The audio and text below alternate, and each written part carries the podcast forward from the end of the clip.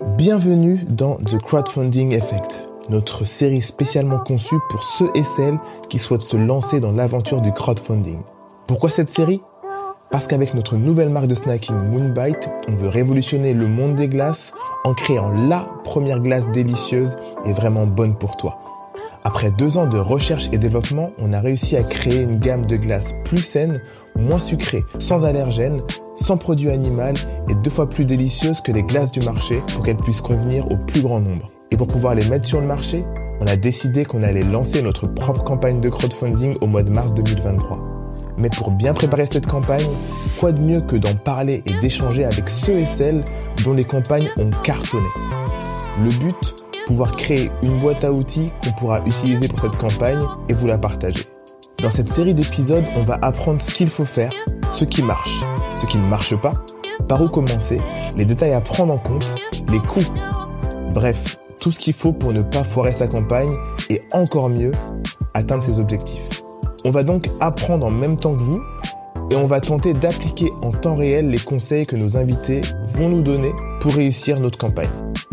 Pour ne rien rater de la préparation de notre campagne step by step, inscrivez-vous à notre newsletter sur moonbite.co et pour obtenir le récap des infos cruciales des épisodes de la série The Crowdfunding Effect, inscrivez-vous à notre newsletter. Vous pouvez aller sur le compte Instagram, dans le link tree et vous vous inscrivez à la newsletter. On a hâte de vous voir de l'autre côté, ça va être fun, on est hyper excités. Prenez bien évidemment un papier et un stylo. Et c'est parti.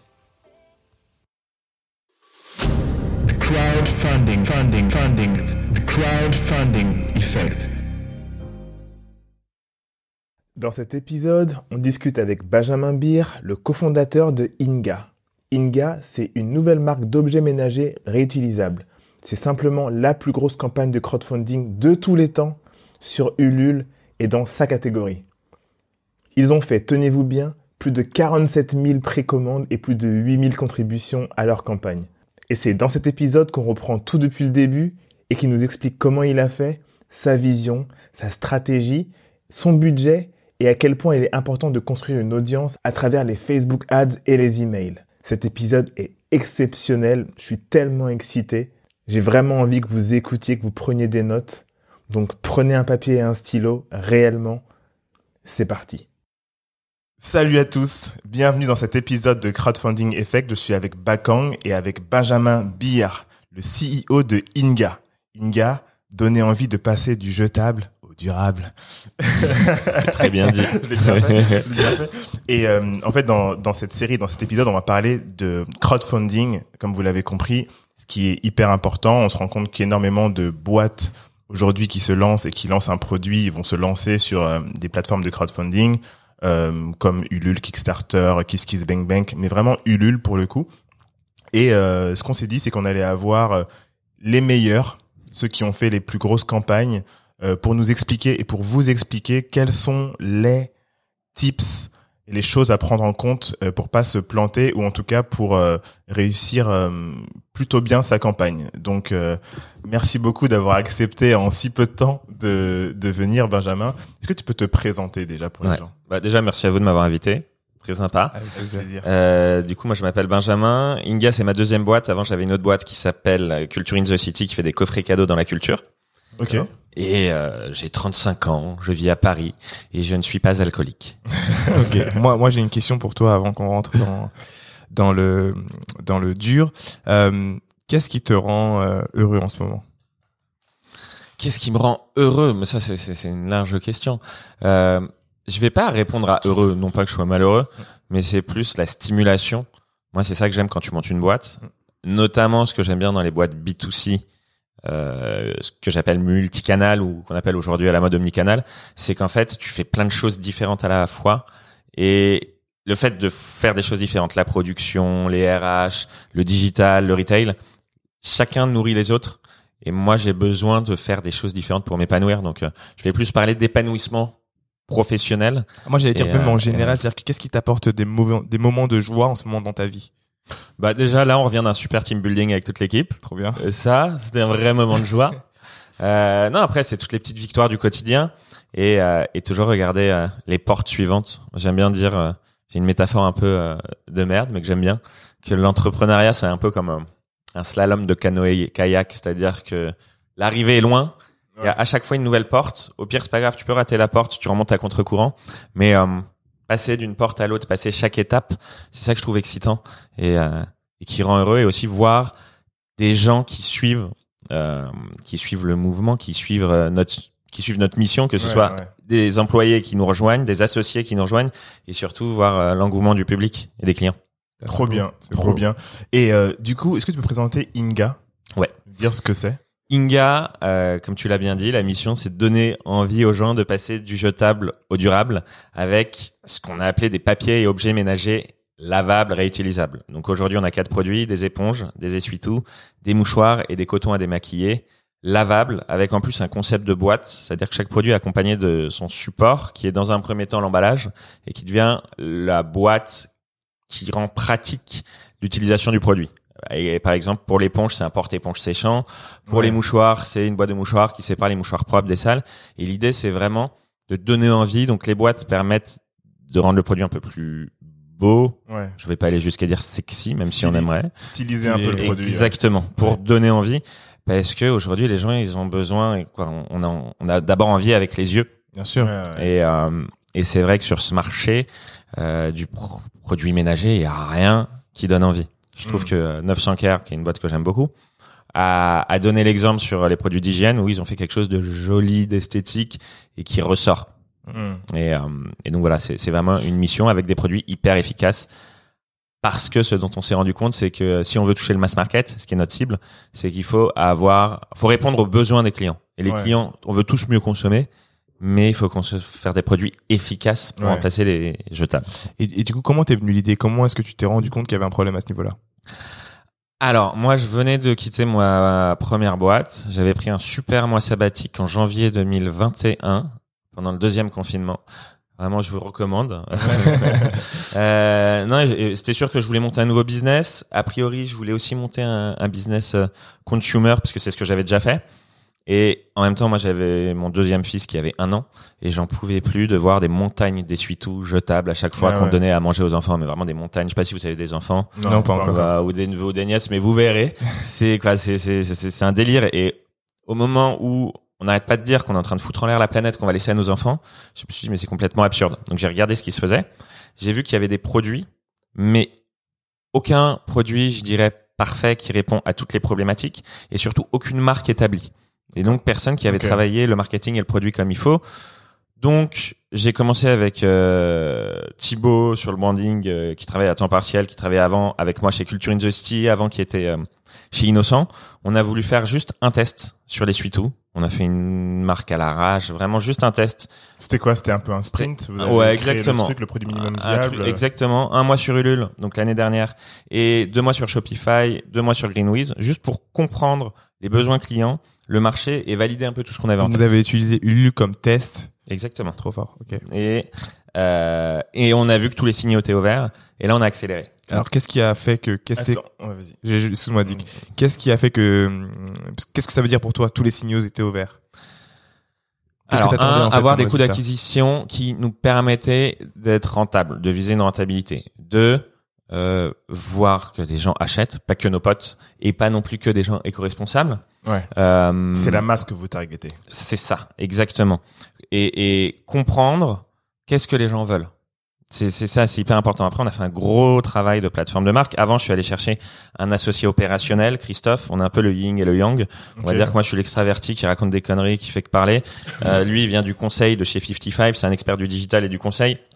Il est plus introverti et c'est celui qui réfléchit, on va dire. Mais donc, je suis allé le chercher parce que ma première entre- aventure entrepreneuriale, j'étais seul et là, ça me tenait à cœur d'être avec quelqu'un au quotidien.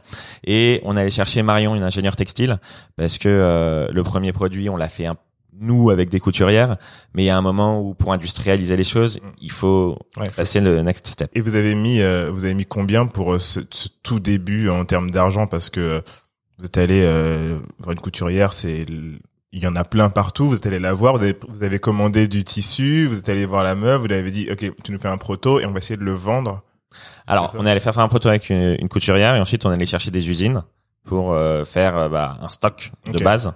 Euh, et donc voilà, on, combien j'ai mis? J'ai mis un bon ticket pour démarrer parce que il fallait faire le stock, fallait quand même faire la petite marque. euh, Un peu sexy. ça a pas coûté très cher parce que la marque était pas sexy au départ, mais quand même euh, prendre quelqu'un pour gérer les, les, les ads. Euh, Ah, mais ça, ça, tu parles de, on parle de la première campagne. là. Ouais, ouais, ouais, ouais. Donc- Première campagne, le premier batch. Et en gros, euh, ouais, j'ai dépensé parce que de toute façon, on fait aussi des conneries. Hein. Quand on Ouais, lance une boîte, t'as toujours des frais un peu inutiles qui te permettent de gagner du temps. Et, euh, et donc, comme je disais, on a construit l'équipe avec Christophe et Marion qui sont arrivés. On a fait un gros travail sur la plateforme de marque, vraiment en se posant les bonnes questions, notamment grâce à Thibaut dont je vous parlais tout à l'heure, euh, pour comprendre qu'est-ce que les gens veulent. Je vais donner un exemple très clair qui va permettre un de dire que nos éponges sont les plus efficaces qui existent sur le marché. Et je vais expliquer pourquoi. Non, mais en fait, c'est intéressant parce que avant, au tout tout début d'Inga, je me disais, ok, il faut que nos produits soient tous éco-responsables. Il faut qu'ils soient faits, que la matière première soit écologique, donc naturelle. Donc, les éponges, elles doivent être en coton. On a testé tout ce qui se faisait sur le marché, et puis on est vite arrivé au constat que non, une éponge en coton, c'est pas efficace et c'est pas durable, parce que le coton, euh, C'est filoche. ça c'est filoche et surtout ça reste un peu cramoisi, Ouais. ça sèche pas vraiment, c'est pas hyper efficace et au final, ça, ça garde les microbes aussi. Un petit et peu, ouais. alors, si tu le laves, non, parce que c'est le but de toutes les éponges lavables, mais mais ça ressort, c'est voilà, c'est cracra, c'est et, et c'est pas efficace. Et donc du coup, en faisant le travail de marque, on s'est rendu compte, ok, notre type c'est le mass market. Qu'est-ce qu'ils veulent les gens? Ils veulent un produit au moins aussi efficace que du jetable, quelque chose de pratique et quelque chose de d'économique. Hmm. Parce que euh, ouais, tu vas payer plus cher tout de suite, mais il faut que sur le long terme, tu fasses des économies. Ça, c'est ce que tout le monde veut. Donc, il faut qu'on leur redonne ça. Et au final, on a fait des éponges en 100% polyester, ce qui est recyclable, donc c'est pas mal pour la planète, mais c'est du dérivé de pétrole. Mm. Par contre, pourquoi est-ce que c'est top? Parce qu'elle dure deux ans, et donc c'est beaucoup, ça dure beaucoup plus longtemps, Ah oui, c'est bien deux ans. et qu'elle est efficace. Donc Mm. en fait, les gens, plutôt que d'acheter une fois une éponge en coton, certains Ah, vont se dire, ok, ça marche parce que je suis hyper écolo, et voilà, mais la masse, elle va se dire, ok, c'est relou, ça marche pas bien et tout. Ouais, ouais, ouais. Euh, je préfère un truc, euh, bah, une éponge en polyester. Et ça, faire ce travail de marque, ça nous a permis de dire, ok, bah en fait, euh, on peut s'affranchir de la matière naturelle à partir du moment où nos produits sont vraiment durables et vraiment efficaces, parce que c'est là que c'est un game changer, parce que tu fais acheter à des gens qui ne sont pas des écolos et surtout tu leur fais racheter et garder le produit. Mm. Et C'est comme le plastique. Le plastique, autant utiliser celui qui est là. ouais, bien sûr. Tu vois ce que je veux dire? Le plastique, ça dure longtemps. Hein Et, et le problème, c'est le plastique jetable. ouais, c'est ça. Pas le, et donc les gens, nous, nos boîtes, par exemple, dont je vous parlais, sont en plastique 100% recyclé, 100% recyclable, mais malgré tout, c'est du plastique. Et euh, bon, alors ça, petit warning pour tous ceux qui n'ont pas encore fait de campagne Facebook Ads. Il y a beaucoup de haters, beaucoup, beaucoup, beaucoup, beaucoup. C'est Ouais. assez sidérant le nombre de haters qu'il y a. Mais évidemment, il y en a qui facilement font, oh, vous parlez d'écologie, euh, mais vos boîtes sont en plastique. Ouais, mais en fait, c'est du plastique recyclé, recyclable. Ouais. Et le problème, c'est le plastique jetable. Hmm. Et, et voilà. Mais c'est hyper intéressant de lancer un business euh, qui a pour but d'être sustainable parce que ça permet de se poser beaucoup de questions, de comprendre beaucoup de choses et d'apprendre aussi beaucoup, et- beaucoup et- de choses. J'ai l'impression quand, quand tu lances ce genre de business aussi, tu dois relativiser sur plein de choses. C'est-à-dire que tu, tu t'es le premier à savoir qu'en fait tu peux pas régler tous les problèmes en maintenant et qu'en fait faut y aller step by step et que il y a aussi une matière qui est déjà euh, disponible. Dit qu'on va parler du plastique tout de suite, il va bien falloir l'utiliser. En fait, Et le recycler. tu vas pas, tu vas falloir le, recycler, tu vas pas le détruire parce que ça peut créer d'autres. En fait, c'est juste des problèmes qui qui, euh, qui s'ajoutent. et Il faut faire quelque chose étape par étape tout simplement. Ah, mais euh, sinon tu fais rien en fait quoi. Oui, Do is c'est ça. better than perfect. Ouais, c'est ça. Et, et de toute façon, c'est ce qu'on disait tout à l'heure. euh, on, nous, Jenga, on veut surtout, surtout, surtout jamais dire la boîte qui sauve la planète ou la boîte qui fait du bien à la planète, parce que en vrai, techniquement, à partir du moment où tu produis quelque chose ou même où tu recycles quelque chose, tu utilises de l'énergie. Donc non, Ouais. c'est pas bon pour la planète. Ouais. Donc faut arrêter le bullshit. Euh, Ouais. Il faut essayer de faire un peu moins mal. Et comme tu dis, au fur et à mesure, moi je vais dire quelque chose qui va faire mal aux oreilles de certains, mais notre toute première production d'essuie-tout, on l'a faite en Chine à contre-cœur. Pourquoi? Parce qu'en fait, on s'est rendu compte que si on voulait pouvoir vite tester, vite envoyer nos produits, trouver une usine au Portugal avec un produit qu'ils ne fabriquent pas, C'était hyper long. bah, lève-toi tôt Ouais. le matin. Ouais, ça. Donc on s'est dit, eh ben, c'est pas grave, on va faire en Chine la première production, c'est pas bien, mais c'est ça qui va nous permettre de tester, comprendre et voir. Aujourd'hui, on fait plus en Chine parce qu'on a plus de production, on a pris plus de temps pour trouver les bons fournisseurs, on a aussi une ingénieur textile qui échange mieux avec des usines et tout ça. Mais euh, mais voilà, et on s'est dit bah ouais, on va faire en Chine, mais c'est pas grave, on va s'améliorer Ouais. et on continue en permanence parce que comme tu dis, sinon tu, tu fais rien. Pas et la transparence est archi Ouais. important. Exactement. C'est hyper intéressant et euh, alors on va entrer dans, dans le dans le vif du sujet maintenant que notre audience te connaît, euh, voit qui tu es et, et, et ce que tu représentes euh, et ce que Inga représente. Vous avez lancé une campagne de crowdfunding euh, il y a, enfin, il y a pas longtemps. Elle, elle est pas encore finie en plus. Non, là, on est en prolongation. Ouais, vous êtes en prolongation. Alors ça, faudra que tu nous expliques ce que ça veut dire. Mm.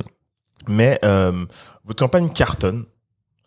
Et ce que ce qu'on souhaiterait aujourd'hui, c'est pouvoir échanger sur un peu euh, la toolbox. En fait, c'est créer la toolbox, la boîte à outils pour les gens qui nous écoutent et que tu nous dises voilà pourquoi tu as décidé de refaire une campagne de crowdfunding un an après la première euh, qui était faite euh, plus à l'arrache, on va dire.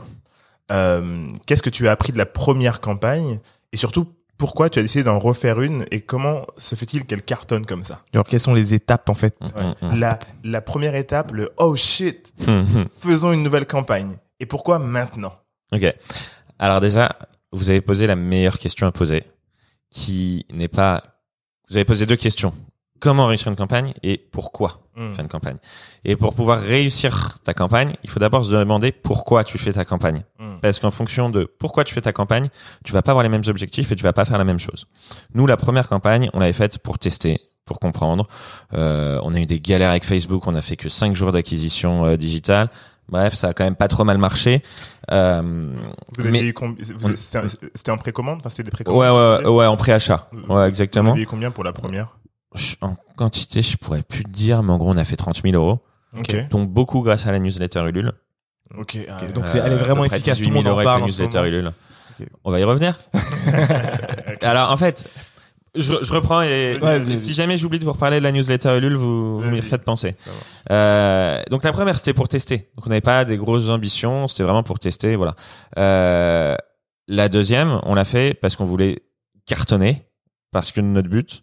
Euh, alors je le dis parce qu'en plus on, on attaque euh, une levée de fonds la semaine prochaine, donc on va commencer à contacter les fonds la semaine prochaine, mais on l'a fait dans le but de re- relever vraiment des fonds. Euh, parce que on a un l'ambition de faire beaucoup de R&D, ça coûte cher, Ouais. et d'attaquer fort la distribution physique.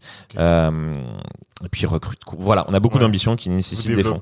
Notre but, c'est de dire, ok, on va vous montrer que on a notre marque, elle plaît, nos produits, ils cartonnent, ils plaisent, et on sait gérer l'acquisition digitale. D'accord. Voilà. Ah, donc, donc, juste parce que ça va être important pour les gens qui, je sais qu'il y a beaucoup de gens qui comprennent, mais il y en a beaucoup qui comprennent pas. Qu'en réalité, quand tu fais ta première campagne, Mm.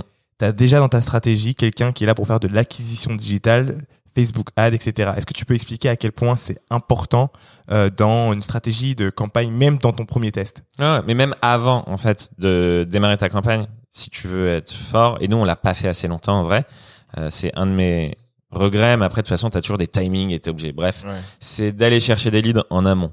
Mais alors tes leads ils tombent pas du ciel, tes ventes elles tombent jamais du ciel, et donc tu vas déjà commencer à faire des campagnes pour aller chercher des leads. Les leads c'est les gens qui vont te donner leur mail, à qui tu dis bon bah les premiers jours euh, on va te faire euh, des réductions pour que tu achètes nos produits. Mm. Le but évidemment c'est comme le restaurant, c'est de voir la queue. Donc euh, quand les gens arrivent sur ta campagne, il y ait du monde qui Ouais, est déjà acheté sûr. pour dire ok le produit il plaît, tiens je vais regarder et, et je vais acheter. Mais l'acquisition digitale, euh, quoi voilà, euh, faut pas se mentir. À moins que tu sois Nabila avec tes 2 millions de followers sur euh, Instagram ou TikTok, compte pas avoir beaucoup de monde. T'as tes proches, donc euh, tu peux essayer d'aller chercher pas mal avec tes proches, mais au bout de 2-3 jours c'est fini. Ouais. Et après t'es dans le dur. Ça. Donc l'acquisition digitale, c'est indispensable. Et même l'acquisition digitale, quoi, ça, ça prend du temps, beaucoup de temps.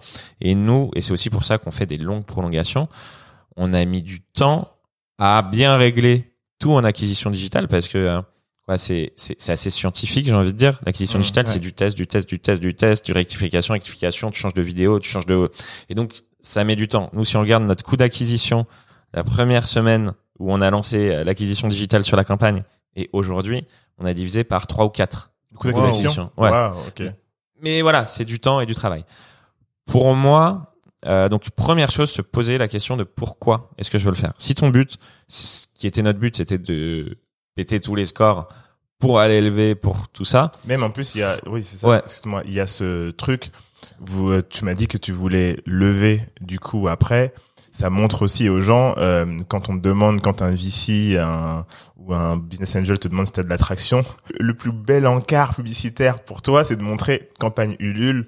Voilà le nombre de personnes qui a précommandé les produits. C'est un des plus beaux trucs pour montrer une traction. Ouais, à l'approche et après justement, bah à dire euh, ce que je viens de vous dire, c'est qu'on a divisé par euh, 4 nos coûts d'acquisition, qu'on a mm. multiplié par 4 notre ROAS et et ça montre que tu tu maîtrises la mécanique. Mmh. Et donc, première étape, se poser la question, parce que tu vas pas avoir les mêmes objectifs et tu vas pas mettre les mêmes moyens. Ouais. Euh, nous, elle est hyper rentable la campagne. Au début, elle n'était pas du tout. Elle l'est devenue. Euh, mais la question, et c'est même pour toute boîte, pour moi, si tu veux être sûr de pas trop te planter, il y a des trucs. Mais c'est quoi? C'est de l'expérience. Parce que moi, j'en suis à ma deuxième boîte, ma deuxième campagne Ulule. Une équipe. Parce que au final, on est quatre à bosser dessus, dont trois à temps plein, et l'équipe elle est hyper complémentaire. T'as un expert du branding, un mec qui a déjà monté et revendu une boîte, un expert du digital et une ingénieure produit Sur la campagne, tu parles. sur sur la boîte Ah, et sur- la campagne, parce que la campagne c'est l'extension de ta boîte en fait. Ouais. Mais faut être focus sur la campagne si tu veux lancer une campagne. Ah ouais, t'es 100% focus. C'est-à-dire que tu la comment, tu commences à travailler deux trois mois en amont, euh, ce qui est indispensable. Et pour moi, les deux plus belles campagnes Ulule sont Boku et 900 Care. En Quel est- ouais. Ouais. Quel est le dénominateur commun de Boku et 900 Care? Leur vidéo. Hmm. Leur vidéo, c'est une tuerie. Boku, ils ont fait une vidéo qui a des scores en acquisition qui existent nulle part ailleurs. Euh, donc ça, c'est la première étape. Ne pas compter sur ta vidéo. Mais j'en reviens toujours à quel est ton objectif? Hmm. Pourquoi? Parce que si ton but c'est de faire un, un test comme pour moi pour la première où tu dis ok moi à 25 000 euros je suis content, bah tu vas pas aller mettre euh, 10 000 balles dans ta vidéo. Ouais, ouais, ouais. C'est c'est pour ça. Tu revenir à ton objectif, mais belle vidéo et une belle stratégie d'acquisition. Euh, pour moi il y a quatre temps dans une campagne, Mhm. voire cinq en fait. T'as la pré-campagne où tu vas aller chercher les leads. Où c'est de l'acquisition digitale, acquisition digitale, acquisition digitale. C'est trois mois ça avant? Pour toi ou même plus Nous, on a fait un mois et demi. On nous recommandait trois mois. On a, on a été accompagné par quelqu'un qui s'appelle German de Crowdy Box, Ok. euh, qui est une bonne notorité. D'ailleurs, ce serait intéressant. Ouais, de l'inviter. ouais. German, Crowdybot, tu nous Ouais. ce contact. Exactement, ouais, je vous mettrai en contact, mais euh, qui nous a accompagnés, qui nous a super bien accompagnés. Lui, il nous recommandait trois mois. Nous, pour différentes raisons, il fallait qu'on commence euh, en fin mai, début juin. Donc, on a fait qu'un mois et demi, et c'est aussi ça qui nous a mis dans le dur au début, parce que l'autre avantage, en plus d'aller chercher des leads, c'est que tu vas faire ta landing page. Ta Ouais. landing page pour aller chercher tes leads, en fait, tu vas la B-tester, la B-tester, tu vas comprendre quels sont les messages et quelles sont les images qui vont marcher. Au début, on avait peu de photos parce qu'on n'avait pas encore fait notre shooting photo. Déjà, quand on a fait notre shooting photo, qu'on a mis plus d'images, notre cas qui se divisait par deux. Ok. Donc ça, c'est c'est une double préparation. Ensuite, premier temps, tu lances ta campagne. Là, les premiers jours, c'est chambé, puisque euh, si tu fais pas trop mal les choses, t'harcèles tes proches. Ouais, Euh, Tes proches, quoi, vraiment, ils vont plus te voir, ils peuvent plus te voir après deux jours de campagne. Surtout si tu as une liste en fait de, de prospects qui s'est inscrit à ta newsletter ou à ta landing page, ça veut dire que eux, tu peux les les targeter directement euh, au début, non? Exactement. J'ai j'ai mangé une super bonne barre de céréales. Moonbite. un peu dans la gorge. Non, mais d'ailleurs très très bonne. Je Ah, tiens ça à fait dire. Et pressé de goûter les glaces. Euh, non. Nous, ce qu'on a fait, c'est que les deux premiers jours, avant même le vrai lancement de la campagne pour les leads, on a demandé à nos proches. Nos proches, bon, on les a harcelés, c'est-à-dire que c'est un tableau Excel avec le nom de chaque proche, premier cercle, deuxième cercle. J'avais dit le premier cercle, tant qu'ils n'ont pas acheté, vous les relancez, vous les relancez, vous les relancez, et eux-mêmes, ils doivent pousser les gens à acheter. Et deuxième cercle, on est un peu moins dur. Et parce que ça, ça te permet de quand même d'aller chercher pas mal de ventes Mm. pour que quand on voit le mail au lead en disant c'est bon, c'est lancé, Mm. t'as déjà un peu de vente et tu reviens au C'est quoi C'est comportement c'est- essayer de juste avec ton tes proches en fonction, c'est d'aller choper au moins 10 cas. euh, Alors 10 cas, franchement, euh, soit ils sont très généreux, soit t'as beaucoup, beaucoup, beaucoup de proches. Mais c'est aller chercher Mais au moins 2 le- 3 000 euros. C'est aller chercher peut-être euh, si tu travailles ça en précommande et que tu as un minimum de précommande qui sont à- qui est à 100, c'est peut-être au moins essayer de le- de l'atteindre. vois, Exactement. ce, ce niveau-là avant euh, le, le vrai début. Moi, j'ai une question juste quand tu dis euh, les les harceler deux jours avant la campagne, c'est que tu mets ta campagne en privé et que tu leur dis mettez après tu ouvres ou Non, non, juste tu communiques pas encore vraiment sur ta campagne. Ah, pour ouverte, alimenter, mais- parce que pour que t'aies les premiers. Bien sûr. Ensuite, tu lances tes, tes leads. Là, ça envoie. Si t'as bien fait les choses. Et après, tu vas rentrer dans le, le ventre mou. Euh, le ventre mou parce que bah tu vas te confronter à la réalité d'un e-commerce. Faut pas croire qu'Ulule va t'amener énormément de monde. Ils vont t'en amener via la newsletter. On y reviendra juste après. Mais euh, mais t'es confronté à ton acquisition digitale. euh, Tu démarres tes, tes ads. Donc euh, tu découvres l'algorithme, des trucs que tu comprends pas, tes cas qui sont deux fois supérieurs à ce que tu espérais, et tu te bats tous les jours. Et, et c'est pas facile. T'as des jours où tu fais euh, trois, quatre fois moins de chiffre d'affaires que ce que tu espérais. Ouais. Mais donc, donc, Donc, euh, donc, t'as prévu à l'avance. Excuse-moi, Dick, hein, te couper. c'est intéressant. Ouais, c'est trop intéressant. Donc, t'avais prévu à l'avance, par exemple, est-ce que t'avais déjà une roadmap de euh, euh, day 1, day 2, day 3 et Ouais, ouais, euh, chiffre d'affaires par jour et en gros, on essaye de faire tant à- en 30 alors, jours. chiffre d'affaires par jour, c'est Entre guillemets. C'est impossible. Quoi Oui. Vente, oui, mais non. Oui, mais non, en fait. Ok. Oui, dans le sens, ce serait bien qu'on soit là, Ouais. mais t'as rien pour te dire, ouais, je peux être là, parce Non, que t'as aucun historique. Tu regardais par rapport à ton coût d'acquisition, je suppose. Ouais, exactement. Mm. Mais on se disait, ce serait bien qu'on soit là. Maintenant, c'était pas des objectifs, parce que pour moi, tu peux pas mettre d'objectifs basés sur rien. Parce qu'au final, t'as que du vent. Oui. Parce oui. que ce que t'as, c'est ok, t'as tant de leads que t'as chopé à temps. Mais alors, est-ce que tes leads, ils sont vraiment qualifiés c'est Ouais, ça. Est-ce que t'en as vrai. 5%, 40% qui vont acheter? T'en sais rien. Ouais. Donc, t'es quand même vachement dans... Il y a des moments où tu flippes, mais c'est aussi ça qui est rigolo. Ouais. Euh, et donc, l'autre truc que tu fais, c'est qu'il va falloir que t'ailles chercher d'autres ventes par d'autres moyens. Donc, des newsletters croisés, où nous, on a contacté d'autres boîtes. Ah, attends, Euh, parle-nous-en, ça c'est hyper intéressant. super intéressant. Bah, en fait, tu vas, ch- tu vas avoir deux trucs. Un, je vous avoue, ça va pas trop marcher pour nous. On a contacté d'anciennes boîtes qui ont fait des news, euh, quoi, des, des campagnes qui ont marché pour voir s'ils pouvaient nous faire des petits push. Il y en a une ou deux qui ont fait des petits trucs pour nous. Euh, et ensuite, tu vas aller voir les autres campagnes qui marchent bien pour faire une newsletter croisée. On en a fait une avec euh, Lysia. C'est deux jeunes, des mecs très forts, euh, des étudiants qui ont monté une petite liseuse euh, euh, du futur, mais écologique et tout, ce qui nous a rapporté pas mal. Après, on a testé l'influence. Euh, je pense qu'on l'a mal fait déjà. On l'a pas bien fait. on a fait de la micro-influence, mais franchement, on l'a pas bien fait, donc je pourrais pas dire si ça ça vaut le coup ou pas, même si je pense que c'est quand même pas ce qu'il faut le plus pour euh, pour une prévente. Bah, on envoyait des produits, des prototypes, mais le problème c'est que nos prototypes, on les faisait euh, les boîtes dans des imprimantes 3D, c'était hyper fragile, ça arrivait Ah ouais. cassé chez les influenceuses. ouais. La cible, on l'avait mal faite. Bref, on a très mal fait l'influence, donc je pourrais pas me prononcer dessus. Mais euh, non, la, la recette sûre, c'est bien faire ton acquisition digitale et on vient toujours avec des bonnes vidéos. Et puis après, essayer d'aller chercher euh, 50 ventes par-ci, 50 ventes par-là, à gauche, à droite, en faisant des newsletters croisés. Et ton but, c'est d'arriver à la dernière semaine avec un bon chiffre pour que Ulule te mette dans la news. Ça ne sert à rien de demander à être mis en contact avec les gens qui gèrent ça. après deux campagnes Ulule, après avoir battu beaucoup de scores, avoir fait tout ce qu'il faut pour, jamais, jamais, jamais on m'a mis en contact avec eux. Mais on a une super accompagnatrice qui s'appelle Tania et d'ailleurs je tiens à la remercier. De Euh, chez Ulule Ouais, de chez Ulule, qui euh, voilà, qui fait les choses pour que tu sois dans la news. Si ta ta campagne marche bien, t'es dans la news. Et donc, tout à l'heure, je vous parlais des timings. Il faut vachement bien calculer ces timings. Ok. Pourquoi? Parce que nous, notre newsletter de la deuxième campagne, avec un meilleur ROI, un meilleur taux de conversion, tout de mieux que la première, nous a rapporté moins que la première. Ok. Pourquoi? Parce qu'elle est tombée la semaine des soldes. Ah. Et donc le taux d'ouverture de la news Ulule était bien plus faible que la news de l'année d'avant. Ah bah oui, ah oui, ah, le timing. Exactement. Donc pourquoi est-ce que malgré tout cette dernière semaine est importante? Parce que déjà tu vas en général vers la fin de t'avoir ta news Ulule, même si ça marche pas bien, ça va quand même te faire un boom de vente. Mm. Et derrière tu vas jouer l'effet d'urgence. Plus que 5 jours, plus que 3 jours, plus de 2 jours, plus Ouais. d'un jour. Et là tu vois mécaniquement les ventes qui montent. C'est fou, hein Mais vraiment mécaniquement les ventes elles montent. Donc là c'est le mot là. Exactement. C'est vraiment le FOMO. Et nous, bon, on a lancé les prolongations derrière. Et là, Et- ouais. Excuse-moi, les prolongations, c'est quelque chose que toi tu peux activer ou on te dit bah voilà, euh, tu as la possibilité de, enfin ça, ça se passe comment dans les deux sens. Quoi. Nous, on, on, on savait qu'on voulait le tester. Ok. On savait vraiment pas à quoi s'attendre. Et euh, Ulule nous l'a proposé. Je, je sais plus combien, mais il faut faire un minimum de chiffre d'affaires pour pouvoir faire les prolongations. Ok. Et on s'est dit, on y va pour un mois. Ok. Ok. Donc là, c'est- donc là c'est une campagne de deux mois. Non, parce que ça fait plus maintenant qu'un mois. Ok. Euh, on s'est dit, on y va et on voit. Et là, euh, plusieurs choses ont fait que ça a explosé. Euh, pourquoi selon nous? Parce que t'as jamais complètement la raison. Il y a un, toujours ce fameux algorithme Facebook ouais. où Méta. fait Méta. exactement Meta qui nous emmène dans un monde qu'on ne connaît pas encore. Euh, non, ce, ce, ce- ce- l'algorithme bah, qui, qui, qui comprend de mieux en mieux ta cible, toi qui comprends aussi de mieux en mieux ta cible, qui oriente de mieux en mieux tes messages. Donc vraiment le coût d'acquisition qui descend au fur et à mesure. Et donc quand tu vois ton coût d'acquisition descendre, toi qu'est-ce que tu fais Bah, tu, Ah, mets, tu mets plus. T'augmentes ton budget, t'augmentes ton budget, t'augmentes ton budget pour voir. Et là, vraiment, ça, on a commencé à faire des très, très, très beaux chiffres par jour.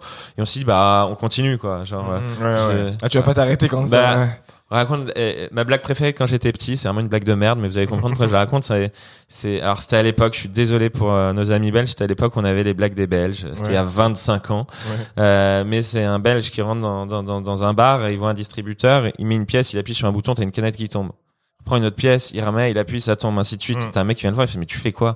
Il dit bah je joue, hein, tant que je gagne, je joue. hein. Mmh. oui, oui. Ouais, c'est un peu ça. Tant que tu montes et que ça prend, ça prend. Donc Ouais. on continue. Après, t'as toujours des aléas qui font que du jour au lendemain, tu comprends pas pourquoi est-ce que ça se divise par deux. Donc faut toujours être réactif, comprendre et tout, analyser. Mais bref, on a ça et depuis ça cartonne. Donc euh, on continue et nous on le voit vraiment comme un site internet en C'est fait. ce que j'allais dire. Mais- C'est- Là, c'est un site internet à part. J'ai une question que tout le monde va se poser la question, c'est waouh, génial. Mais en fait, quel budget euh, de base, on va dire, ils avaient pour euh, pour investir dans dans le digit, tu vois? Dans l'acquisition, plutôt. alors pour être honnête, on a investi beaucoup moins sur la campagne que ce qu'on voulait faire de base D'accord, parce qu'au début les CAC étaient pas ceux qu'on espérait. d'accord. Et à partir du moment où les CAC ont baissé, bah, on a pu augmenter, augmenter, augmenter, augmenter.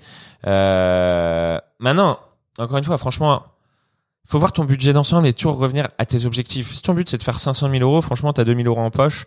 Euh, encore une fois, il y a que Nabila qui peut le faire.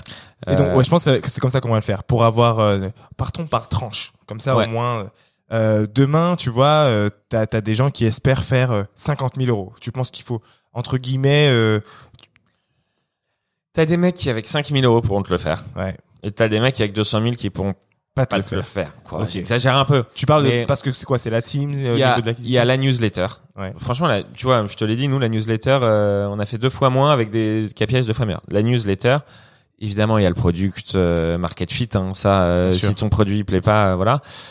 La qualité de ta vidéo et de tes ads, quoi, vraiment. Genre, si je devais donner un truc vraiment sur lequel le moins compter possible, c'est la vidéo. Euh, essayez d'inviter les mecs de Boku, ils vous parleront des chiffres de leurs vidéos si s'ils veulent. Mais euh, eux, ils ont fait une vidéo qui a tout, tout, tout explosé. Eux, je vais dire qu'il y a eu un peu un facteur X. Euh, leur, le produit est top, la campagne est top, mais vraiment ils sont basés sur une vidéo qui a tout explosé parce qu'ils sont très très forts. Mm. Mais euh, mais voilà. Après, nous, si on n'avait pas eu des moyens, parce qu'on allait lever un tout petit peu d'argent avant, ça aurait été beaucoup plus compliqué parce qu'au début on perdait de l'argent parce qu'on a investi et et donc si tu veux faire 50 000 euros, je- moi je pense qu'il faut quand même compter un ticket de c'est di- c'est difficile, j'ai pas envie de dire de conneries, Ouais, mais average. euh, ouais, mais il faut que tu au moins entre 10 et 20, au moins. Donc voilà, et c'est ça que je veux faire comprendre aux gens. Ouais, en gros, parce que nous, on sait derrière que quand tu lances une campagne, les plus belles campagnes, généralement, il y a un, Un budget investissement qui est. et un investissement avant parce que tu dois faire de l'acquisition, etc. Et je pense qu'il y a beaucoup de gens qui pensent, et je veux juste détruire ce mythe, même si ça doit arriver un petit peu, euh, euh, qui pensent que euh, ces campagnes-là sont faites, euh, en fait, que la machine Ulule Kickstarter, toutes les machines, et c'est pareil aux États-Unis, c'est pareil ailleurs, en fait, euh, fonctionnent juste avec euh, ta belle vidéo, ton texte Ouais, et euh, ton premier cercle, tu vois. Mhm. Et euh, même ton deuxième cercle, si tu vas chercher. Non, en réalité, tu as une stratégie derrière.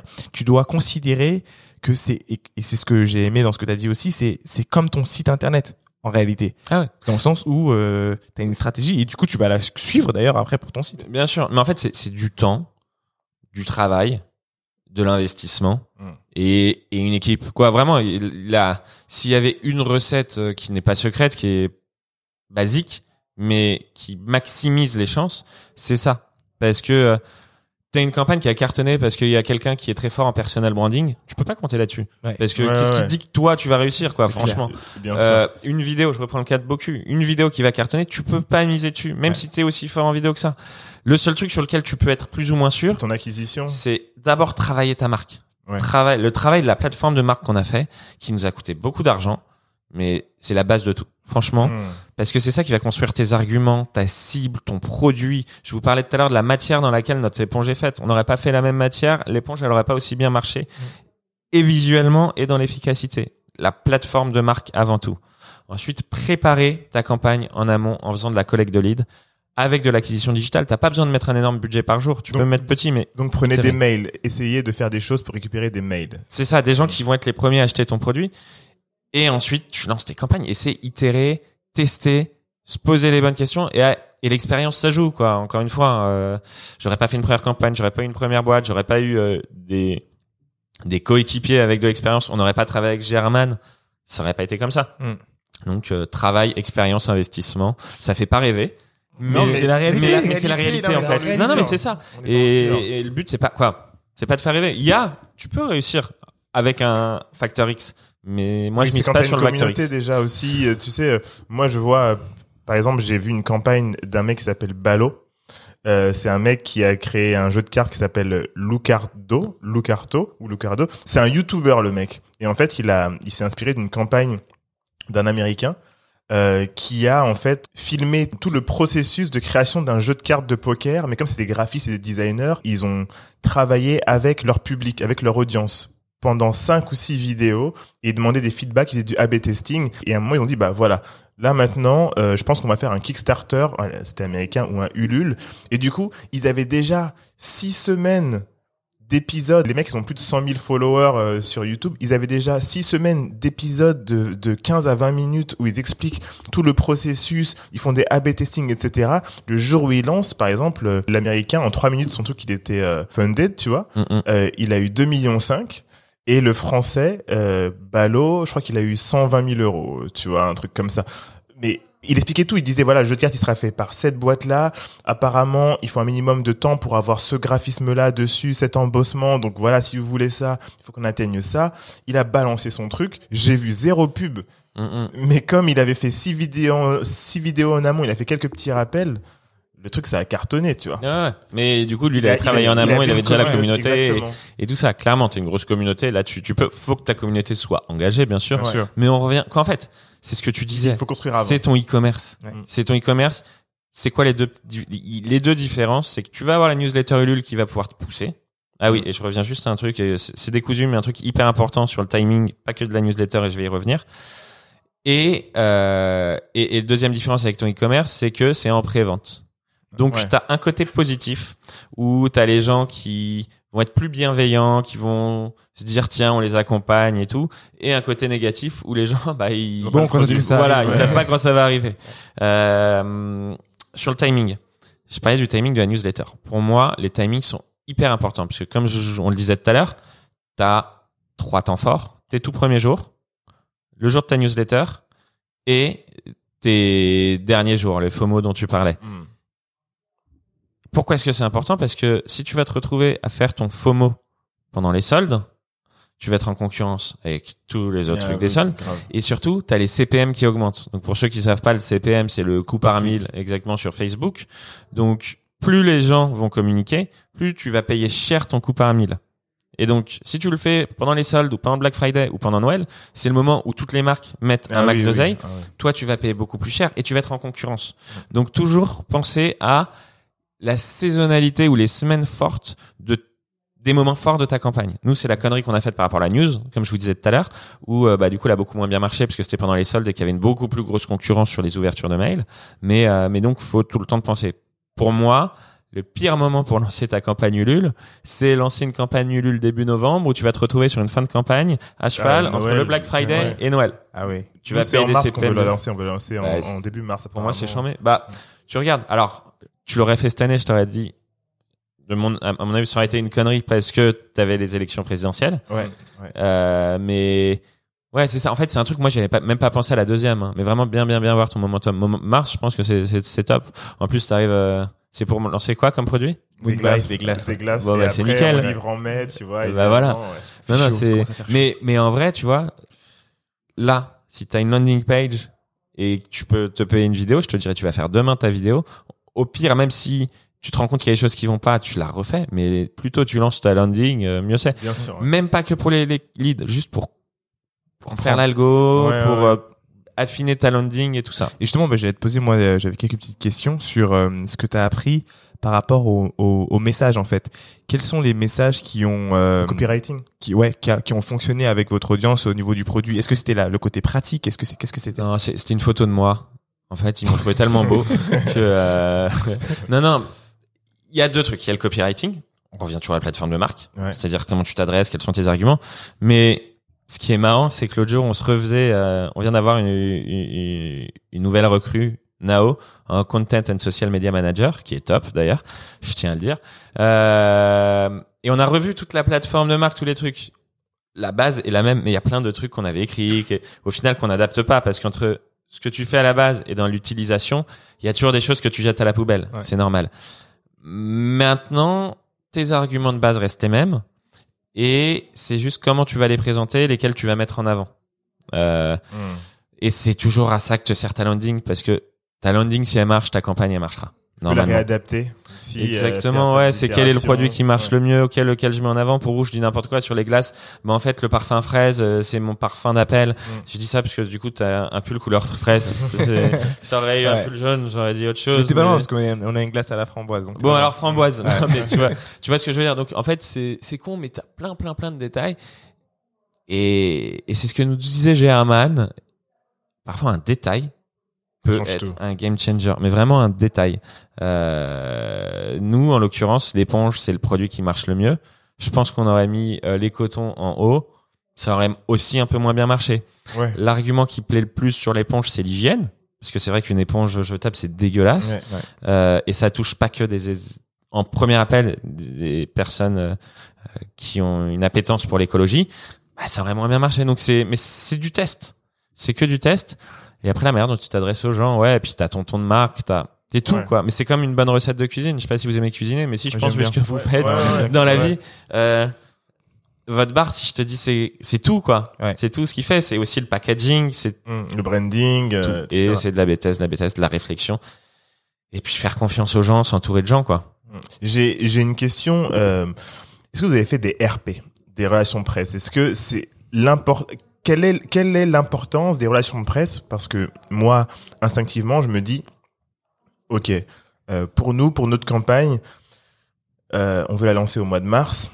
On est en octobre euh, et on a le mois de novembre où on peut déjà commencer à en parler un peu aux gens avec une petite présentation qui présente le truc, etc. Mais on sait pas si il va y avoir du retour parce que là on va arriver sur Noël, etc. Mais quelle quelle importance euh, tu as accordé au RP, relations de presse Alors, comme tout ce que je dis d'ailleurs, euh, c'est mon avis, mon interprétation, euh, et et il y a peu de choses sur lesquelles je serais catégorique en disant j'ai raison. Et sur ce que je vais dire, je vais pas être catégorique en disant j'ai raison, mais moi j'en suis convaincu de ce que je, je vais dire.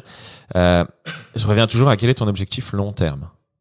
Si ton objectif long terme, c'est, je prends l'exemple de, de dire qu'en fait tu veux être la marque de glace en 2025-2026, je te dirais fais pas de RP Hmm. pour une vision long terme. Pourquoi? Alors ça, c'est mon expérience sur ma première boîte. Sur ma première boîte, j'avais fait une super campagne RP hyper tôt. C'était des, comme je vous disais, des coffrets cadeaux dans la culture. Au tout début, c'était un abonnement illimité au théâtre. Et en fait, j'ai fait une campagne RP, j'avais pas assez de théâtre, j'avais des trop petits théâtres, j'avais pas le bon produit parce que j'ai pivoté.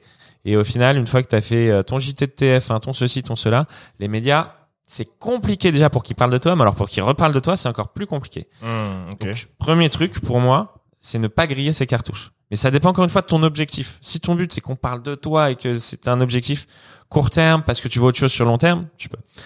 Deuxième truc, on a dit qu'on serait pas bullshit. Si tu as un attaché de presse ou une boîte RP qui est capable de te garantir qu'elle aura quelque chose d'intéressant pour toi, Hmm. c'est que c'est du bullshit. Ok. ok. Tu peux jamais être sûr, quoi. C'est-à-dire que le seul qui peut être sûr, c'est si euh, son meilleur pote. euh, Ce qu'il faut demander, c'est c'est qui tes meilleurs potes, quoi. Ouais. Ouais, si ouais, ouais. voilà, il pourra à la limite te promettre que son meilleur pote parlera de toi. Tu peux jamais savoir. Donc c'est complètement incertain les RP.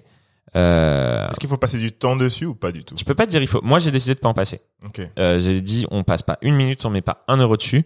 On a eu la chance, euh, comme beaucoup de campagnes de crowdfunding d'ailleurs, euh, d'être contacté par quotidien. Ouais, j'ai vu ça justement. Je me suis dit ça, ça a dû être un boost. Ouais, ça, le- les, les deux jours qui ont suivi, quoi, les deux jours qui ont suivi, c'était des super beaux jours. Je tiens d'ailleurs à dire que euh, ils sont exactement comme on les voit à la télé. On aime, on n'aime pas l'émission, mais ils sont simples, gentils et bienveillants. Ok. Et m- cool. moi qui ai connu le milieu du spectacle, un peu du ciné, un peu de la télé, c'est c'est assez rare pour vraiment le signifier, mais super équipe, vraiment. Euh, Et, et ça, vous les avez eu comment? Ils vous ont contacté ou Ouais. vous avez réussi? Ils Ouais, ont vu la campagne, ils ont sont venus nous chercher. Ouais, ouais. Et euh, donc c'est un truc qui est tombé du ciel. Faut Mm. pas compter sur les trucs tombés du ciel. Mais euh, voilà, moi RP, je conseillerais pas. Un parce que t'es jamais sûr et que t'es quand même sur un moment court hein, dans, dans dans une campagne de crowdfunding. Euh, donc calcule des trucs sûrs quand même. Si ça arrive après la campagne, quand elle est finie, c'est un peu relou. Ah voilà, exactement. ou- t'es- ou les ou si ton site en fait euh, est-ce que si tu fais des RP, il faut que ton site, en tout cas, si ta campagne est terminée, ton site il doit être prêt au moins, Mm. parce que sinon, euh, nous, je me souviens, euh, enfin, on avait fait euh, à l'époque de Dear Musli, notre première startup, on était passé dans, dans Télématin. Ouais. Et en fait, on passe dans Télématin, parce qu'on avait une boîte de RP avec nous, etc. On passe dans Télématin et en une matinée, on a six mois de commandes. Donc, on était encore dans notre petit labo. euh, on avait déjà des employés et tout. On était une dizaine, un truc comme ça. Mais six mois de commandes, ça nous a pris un temps fou parce qu'on avait n- pas la place pour stocker. Et on a mis un mois et demi à faire toutes les commandes. C'était horrible, tu vois, le temps. Donc, on a dû communiquer euh, avec les gens parce que il y a le public de, de Télématin, c'est euh, tu vois, c'est- c'est des quinquas, tu vois. Et donc, ils comprennent pas pourquoi tu mets du temps. Enfin, et donc, on a dû communiquer de ouf pour leur dire, bah, ça va arriver, ça va arriver. On est juste une petite équipe, excusez-nous, machin. Ils ont été super sympas. Ils ont été super sympas, mais, mais finalement, on y est arrivé. Mais tu vois, euh, si on avait encore été chez moi pour euh, faire les trucs, on n'y serait jamais arrivé, tu vois. Voilà, ouais, c'est quoi, c'est pour d'autres raisons, mais je- du coup, ça rejoint un peu ce que je dis, je pense. Ouais. Ouais. C'est calcule bien ton moment pour faire TRP. Et nous, c'est ça, on les a fait euh, sans hors Kickstarter. hein. Ouais, Ouais, c'était hors Kickstarter, Ouais, c'était euh, juste... euh, mais ça, ça, voilà, et puis ça coûte de l'argent. Si tu, ouais. Ouais. Et alors un autre truc, quelqu'un qui va vous dire qu'il va vous faire vos RP pour 1500 euros, fuyez. par Ouais, mois. ouais. Bah Souvent, ouais. c'est quoi C'est 3000 euros. Bah ouais, quoi, une, le bo- tarif que je vois sur le une marché. bonne campagne RP, quoi. Quelqu'un qui Ouais. s'investit vraiment, mais c'est normal. euh, il a d'autres clients et euh, si toi tu le payes 1005, mais ses autres clients te payent 4000, bah, il va Tu- payer tu plus de temps sur son autre client, c'est normal. Donc ça coûte cher les RP, c'est incertain. Le, le seul qui, le, le seul qui passe à 1005, c'est, euh, en gros, il se teste sur vous. C'est-à-dire Ouais. qu'il commence, il a un petit network, mais il se teste sur vous. C'est ça. Et du coup, ça m'amène à une, à une autre question. Euh, Est-ce que...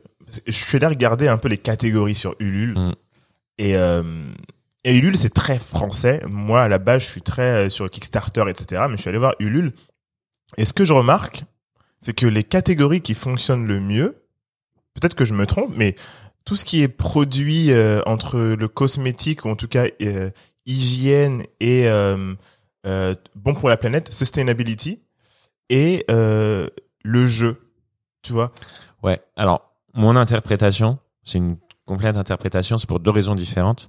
Le jeu, ou parfois les, les délivres, ou Ouais, c'est ouais, des gens qui ont des communautés euh, hyper engagées. Et donc, euh, tu vois, t'en as un que j'ai acheté pour mes enfants d'ailleurs, euh, qui s'appelle, euh, c'est un truc, un éléphant, super comme livre.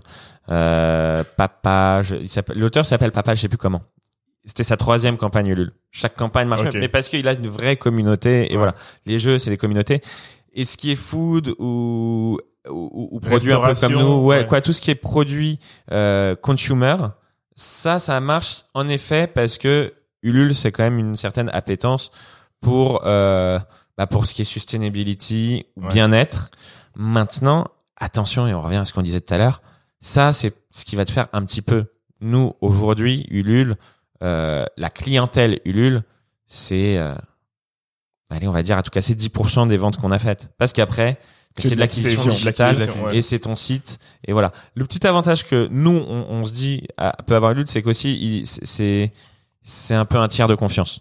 Parce que malgré tout, genre, faut être un fou pour donner de l'argent à des mecs que tu 8%. connais pas qui disent un jour je vais te donner un, un client un jour tu vois je te donne moi 50 euros un jour je vais te livrer Ouais. des éponges Ouais. euh, tu vois ce que je veux dire? Ouais. Ulule je pense que ça rassure quand même un petit peu quand t'es en Oui, pré-vente Ouais, c'est une plateforme euh, solide. même si beaucoup font de plus en plus de prévente eux sur leur propre site. Mais pour moi, ça vaut le coup si t'es déjà un peu un peu connu, que t'as un Mm. peu de notoriété, ne serait-ce que pour se tirer de confiance. Et les 8% dont tu parlais, en effet, c'est à peu près 8% ce que prend Ulule. Mais franchement, c'est pas délirant parce que euh, parce que ça coûte de l'oseille un site, ça, ça, ça- t'as les frais bancaires, t'as tout ça. Honnêtement, moi, je trouve pas ça abu- abusé. C'est Mm. c'est 8%. Moi, moi, j'ai, tu viens de dire un truc, donc je vais rebondir dessus. Et euh, ça peut être une stratégie pour les gens, même si c'est pas la nôtre. Cette stratégie de se dire, bah, tu sais quoi, moi, je vais créer une marque. Et en fait, ma communauté, ça va être la communauté Ulule. Et je vais faire une, deux, trois, quatre campagnes. font ça, ouais. C'est, c'est risqué, tu trouves? Je pense aux gars qui ont les livres, ce genre de choses. Quand tu Ouais, mais lui, il crée sa communauté. En- et elle en revient. externe. Ouais, ouais, ouais. Ah, ouais, ouais, pardon, j'ai pas été clair. Pour moi, les, quand, quand je dis les gens ont des communautés, c'est leur communauté qu'ils amènent sur Oh, Ulule. d'accord, d'accord, Et une fois que tu as fait une campagne qui a cartonné sur Ulule, pour un nouveau produit, c'est plus compliqué, je pense. Mais par contre, pour un livre, tu as fait un livre qui cartonne, que tu plu.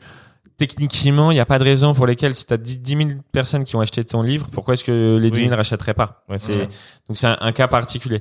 Mais, euh, mais pour moi, c'est ta propre communauté. Alors, autre question euh, que j'ai, étant donné que on vient de dire plein de choses, euh, tu dois faire ton acquisition, euh, tu dois finalement faire ton travail d'AB testing sur ton site, En amont. euh, en amont. En En, fait, il y a pas mal de travail que tu fais en amont et tu, tu fonctionnes comme si c'était ton site. Pourquoi Une campagne pas euh, présidentielle en fait. exactement pourquoi ne pas faire du coup à la asphalte et faire directement des précommandes euh, pour ton prochain produit directement sur ton site internet? Ah, ça c'est une bonne question. Pourquoi Quoi Pourquoi? Parce que ça, je l'ai pas dit. Pourquoi faire une prévente? Nous, c'est pourquoi ne pas que- faire sur ton site en tout cas? Ah. Euh, Parce qu'il faut une ne pas faire- communauté. Si c'est une communauté, fais-le sur ton site. hein. Ouais, Mais il faut avoir une vraie communauté. non Ouais. mais ouais, ma question c'est Asphalt, c'est après Moi, je suis asphalte. Ça dépend autre truc. Ça dépend aussi de. Ah, si, il y a un autre truc. Ça dépend à quel point c'est complexe dans le développement de ton site aussi. Je pense que t'es sur, si t'es sur un Shopify qui est pas trop bidouillé, ça, ça va. Mais à partir du moment où t'as ta propre communauté, je pense que ça vaut le coup de faire sur ton site et beaucoup le, le recommandent. Par contre, je tiens juste à dire un truc. J'ai oublié de dire un truc hyper important quand vous m'avez demandé pourquoi est-ce qu'on a fait une levée de fonds. C'est pas que pour lever des fonds. Je tiens à dire. C'était l'objectif et on a fait dans ce sens. C'est-à-dire que les autres raisons pour lesquelles on a fait cette, euh, ce crowdfunding, Crowdfunding, ou ouais. cette préfère, je, je dis, en vrai, je me corrige en disant plus cette prévente, euh, c'est qu'un, ça te permet de continuer à comprendre ton client, à voir quelles sont tes forces sur du consumer. T'as un truc qui est hyper important et, et- mais vraiment hyper hyper hyper important, c'est que ça te permet de préparer tes stocks. Pourquoi? Nous aujourd'hui, on a quatre produits dans quatre couleurs. Ça veut dire 16 références. T'imagines si je m'étais lancé avec 16 références sur un site internet, comment j'aurais fait? Soit j'aurais été en sous-stock, Ouais. soit j'aurais été en surstock. Quoi qu'il arrive, ça m'aurait niqué parce que si t'es en surstock, c'est ta trésor, la trésor c'est la vie. Ouais. Euh, désolé de dire ça, mais c'est vrai. c'est vrai La vrai. trésor c'est la vie. Ouais. Euh, et, et donc déjà, ça me permet de savoir, ok, alors sur l'éponge, c'est telle couleur, telle couleur, telle couleur qui marche, et ça me permet aussi de préparer mon stock futur en me disant, bon, ok, il y a toujours des biais et les pourcentages vont un peu changer, mais de manière mineure. Donc ça me permet de bien calibrer mon stock. Ça c'est hyper important. Deux, comme je le disais, comprendre aussi tes clients. Et troisième, c'est le temps que tu fabriques, tu peux continuer à vendre. Nous, ce qui est très long, Mmh. c'est nos boîtes, nos fameuses boîtes dont je parlais, elles sont faites dans des moules à injection. Ça prend six mois. Donc on s'est dit, bah à partir du moment où on est, ouais, c'est très très long. Si on avait le temps, en plus, euh, je vous raconterai euh, pourquoi est-ce que c'est si long et encore plus aujourd'hui. Mais euh, mais du coup, on s'est dit autant vendre parce que bah nous, ça nous fait de la trésor, on apprend et, et puis ça te fait de la trésor pour euh, pour euh, alors pour fabriquer. excusez j'ai encore une autre question ça marche pas. Euh, donc tu as parlé de euh, toi donc tu as, deux systèmes. Moi je me rappelle pas si on a fait de la prévente euh, à l'époque, j'avais pas l'impression que c'était de la prévente. J'ai l'impression que c'était Euh, juste un système de tu donnes et tu as des gains à, euh, en échange. C'était Kickstarter. Ouais, c'était des gains. C'était en échange de gains. Et, et donc j'aime beaucoup ce, ce système de prévente. T'es- T'allais expliquer pourquoi de la prévente et je t'ai coupé. Euh, pour- pourquoi je dis prévente Ouais. Bah parce que c'est ça, les gens ils, ils achètent un produit quoi. Ouais. Et euh, bah, ok, je, non, je pensais que je t'avais coupé et que t'allais expliquer Non. en fait pourquoi t'avais choisi de faire de la prévente, mais même si je trouve que c'est c'est assez. euh, Non, mais il l'a dit. ah ok. Et, enfin, je peux, je peux rebondir. Du coup. Vas-y vas-y vas-y. Et, euh, et en fait, moi, ça m'amène à une autre question. Euh, Est-ce que dans ta stratégie, du coup, comme j'écoute des podcasts sur sur comment construire sa, sa base de mail, tu vois, ses leads. Et en fait, la meuf explique que euh, même après une campagne de crowdfunding, après, il faut que tu restes tout le temps dans ce dans cette énergie avec ton audience, comme Asphalt, avec des surveys, du coup des questionnaires envoyés pour co-construire avec ton audience, ce qui fait que au moment où, en tout cas Asphalt, moi j'aimerais bien, si si tu nous écoutes William, je t'ai écrit un mail sur euh, LinkedIn, donc euh, passe dans le podcast. Mais c'est vraiment con- co-construire avec ton audience pour qu'ils te donnent des informations pour que tu fasses le produit parfait. Et surtout quand tu les impliques, bah quand tu lances ton truc, euh, et ben ils vont dire ah oui bah moi de toute façon c'est ça que je veux. Et en plus ce que j'ai vu sur leur site, et ça c'est quelque chose euh, sur lequel je me tâte, mais pour un autre produit, euh, c'est comme Bakan disait, c'est déjà mettre, par exemple vous, mettre sur votre site les produits que vous voulez sortir dans euh, deux mois, trois mois et dire la précommande s'ouvre à partir de tel moment. Ça c'est ce que fait Asphalt. Et je me suis dit putain, c'est pas mal, tu vois. Euh, ouais. Non, bah clairement. De toute façon, déjà, théoriquement, c'est les, tes premiers acheteurs. Mais nous, c'est marrant que tu parles de ça parce qu'on on est en train de se, on veut et on, on va construire une, on, on sait pas encore comment on va les appeler, mais les Gaga Dinga ou un truc dans le genre, mais Mm. avoir une communauté forte. Et la vraie question, c'est aussi qu'est-ce que tu leur donnes et qu'est-ce que t'attends de ta communauté. Tu peux avoir un truc très large, mais pas forcément hyper engagé, Mm. ou, ou, ou des gens plus ciblés plus restreint et hyper engagé. C'est c'est la question qu'on est en train de se poser et un sujet sur lequel on est en train de bosser justement. Quelle communauté construire et comment la construire? Ouais. euh, et pas peut-être construire même deux communautés, une large et une restreinte quoi. Mais Intéressant. Et Ouais. vous, avez- vous faites des, des gains, il y a un système de gains dans vos campagnes ou pas du tout? C'est de Non, c'est précommande. C'est ouais, c'est vraiment des achats. Les gens ils achètent les produits quoi. Comme encore une fois, je C'est reviens, c'est top, comme hein, un e-commerce. J'adore. C'est alors ce qui est drôle euh, et c'est merci à tous ces gens-là, c'est qu'il y a des gens qui par contre nous donnent de l'argent sans prendre de produits en échange. Euh, C'est cool ça. Ouais, ouais. Après, c'est, tu vois, c'est 2-3%. C'est hyper Mm. sympa. Mm. Nous, ça nous surprend. Euh, d'ailleurs, mais c'est vraiment du préachat. Quoi. Nous, en tout cas, nous, c'est comme ça qu'on a construit. Et c'est comme ça qu'on le voit. Et c'est notre pré-e-commerce, quoi. Trop bien. Euh, Est-ce que, bah du coup non, même ma question, j'ai parce que nous, je sais que euh, pour parler un peu de notre campagne, ce qu'on compte faire, et tu, tu peux nous donner aussi ton feedback. Euh, donc clairement, on va faire de la précommande, euh, mais comme on est sur des produits qui sont, euh, tu sais, il y a une logistique de froid, etc. On va faire en fait un pop-up store. Euh, où les gens vont pouvoir venir récupérer euh, leur euh, leur glace euh, directement, la manger sur place et vivre l'expérience avec nous. Et euh, on réfléchissait peut-être à offrir des gains avec, on n'est pas sûr, mais on, est sûr en cas d'être sur la précommande. J'ai oublié de dire un truc hyper important. Et c'est. On revient toujours à tes- ton objectif sur ta campagne. Si ton objectif, c'est de pas perdre d'argent ou d'être rentable, fais des packs avec un prix d'entrée et un panier moyen élevé. Hmm.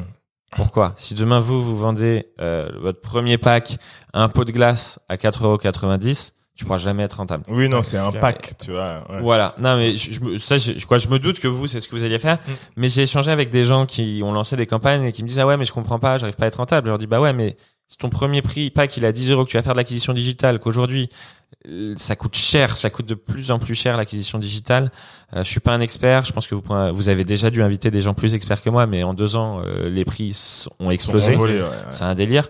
Euh, donc pense à ton premier pack et à ton prix moyen, ton panier moyen, parce que, parce que voilà, si ton but c'est juste d'aller chercher plein plein plein de futurs clients, c'est pas grave t'es pas rentable. Mais Ouais. vraiment, gardez toujours ton objectif en tête. Et si ton but c'est d'être rentable, avoir un premier prix élevé.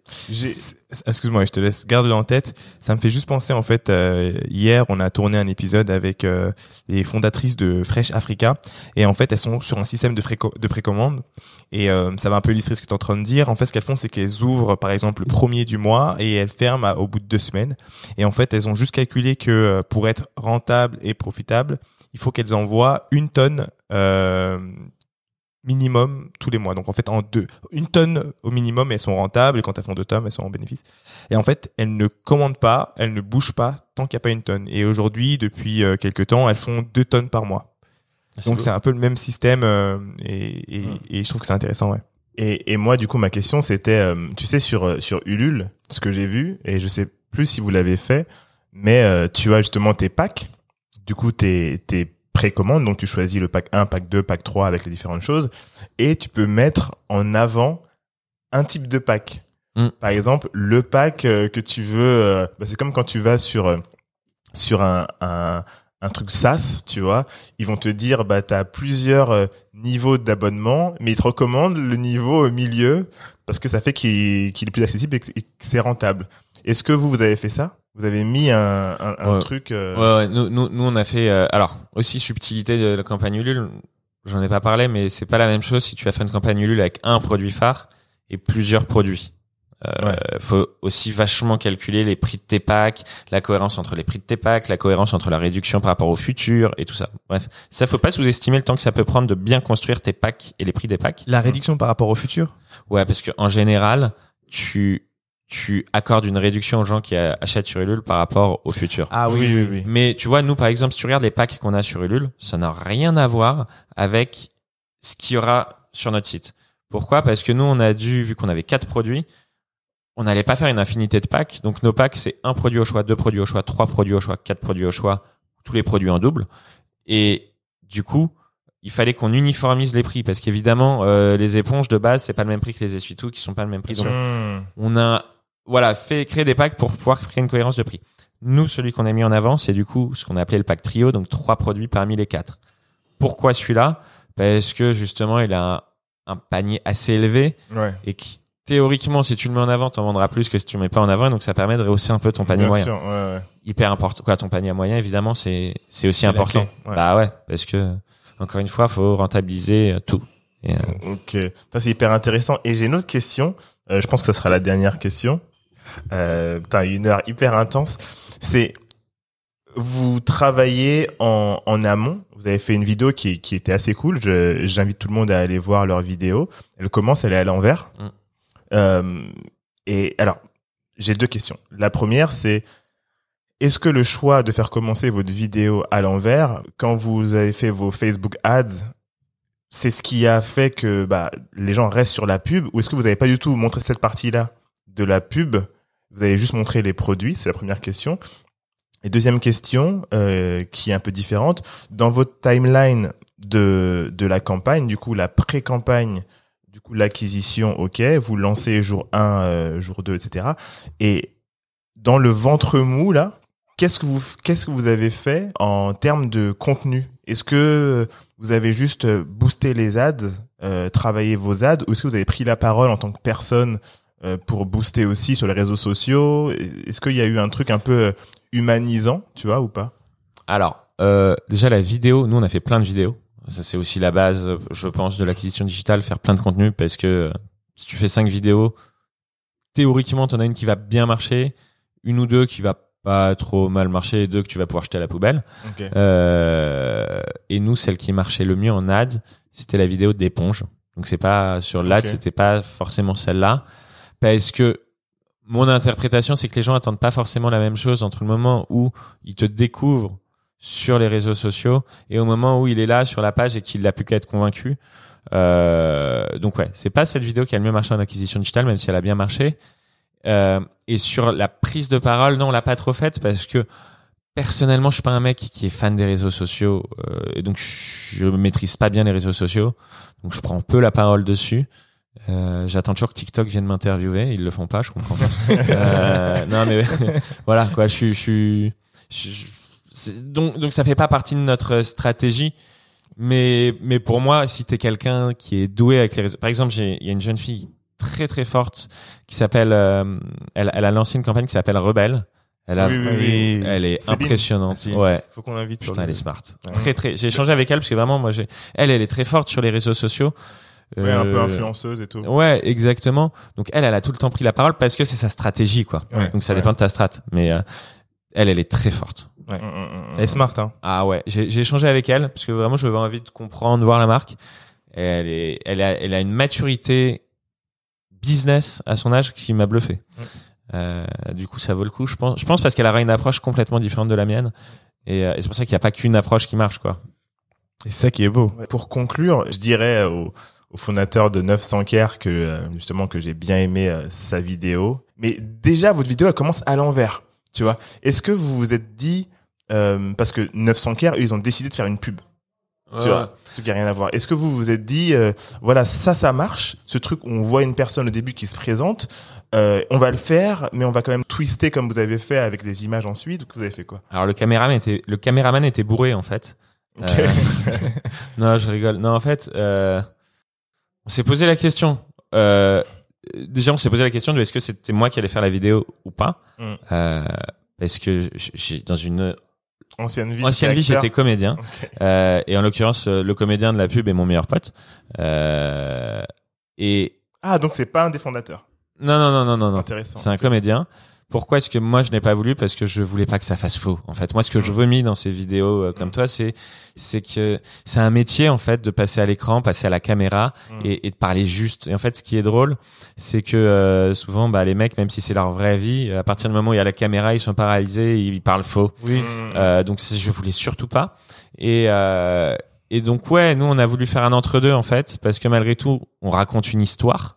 Euh, et, et, et, et en vrai, on se pose la question, c'est pas si simple de raconter l'histoire comme ça. Tu peux pas être figé euh, quand t'as quelqu'un qui parle. Voilà, donc c'est c'est pour la défense de tous les gens que qu'on vomit.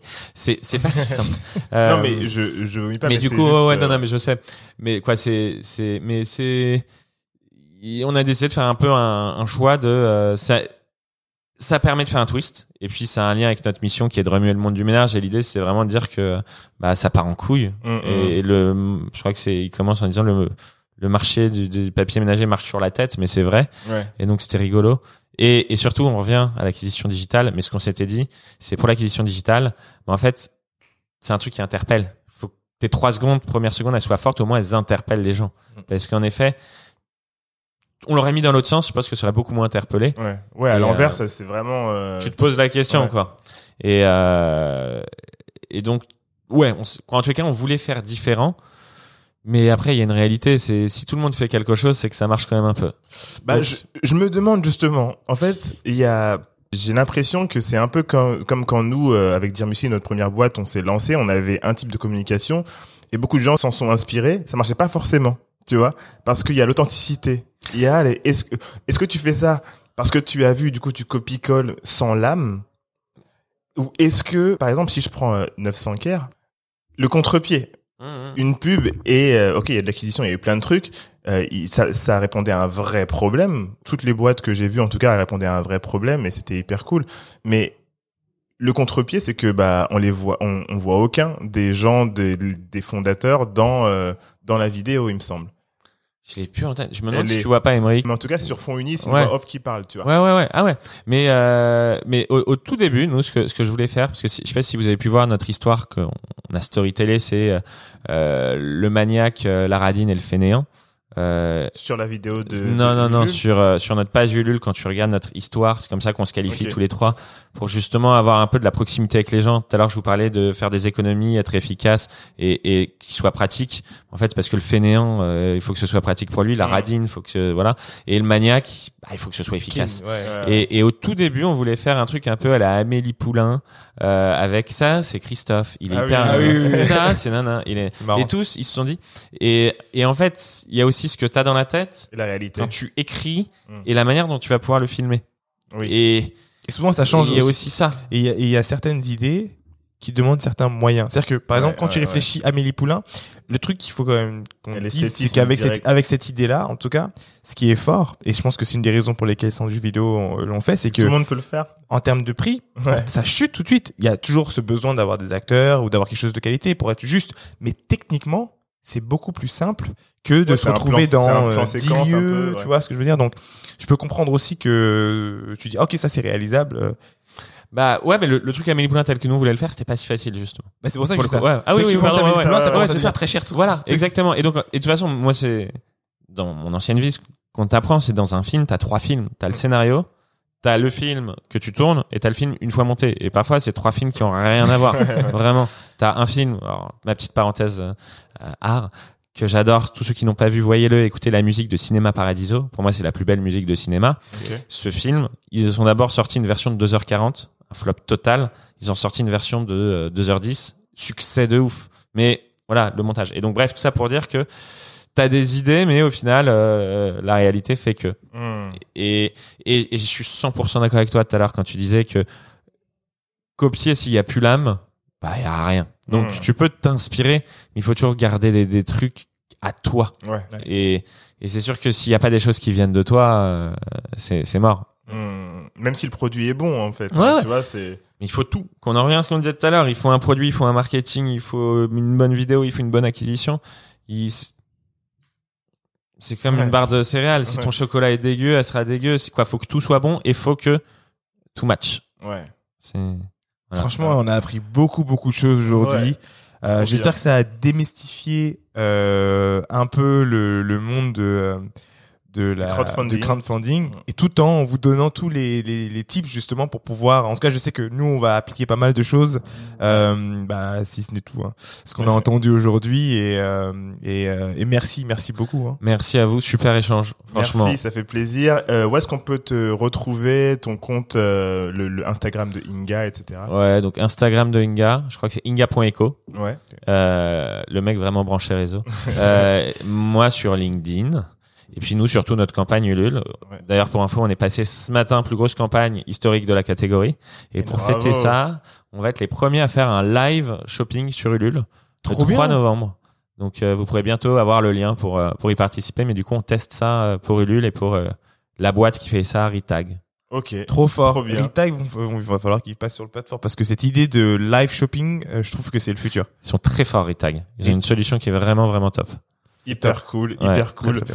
Euh, bah nous, vous pouvez nous retrouver comme d'habitude sur euh, Spotify, Apple Podcast. Retrouvez-nous aussi sur Instagram, Lucky Day-du-bas podcast. Et même sur YouTube. Euh, on a hâte de vous montrer ce qu'on va faire avec notre campagne de crowdfunding. Et on se dit à la semaine prochaine. Voilà. Salut. Allez, ciao.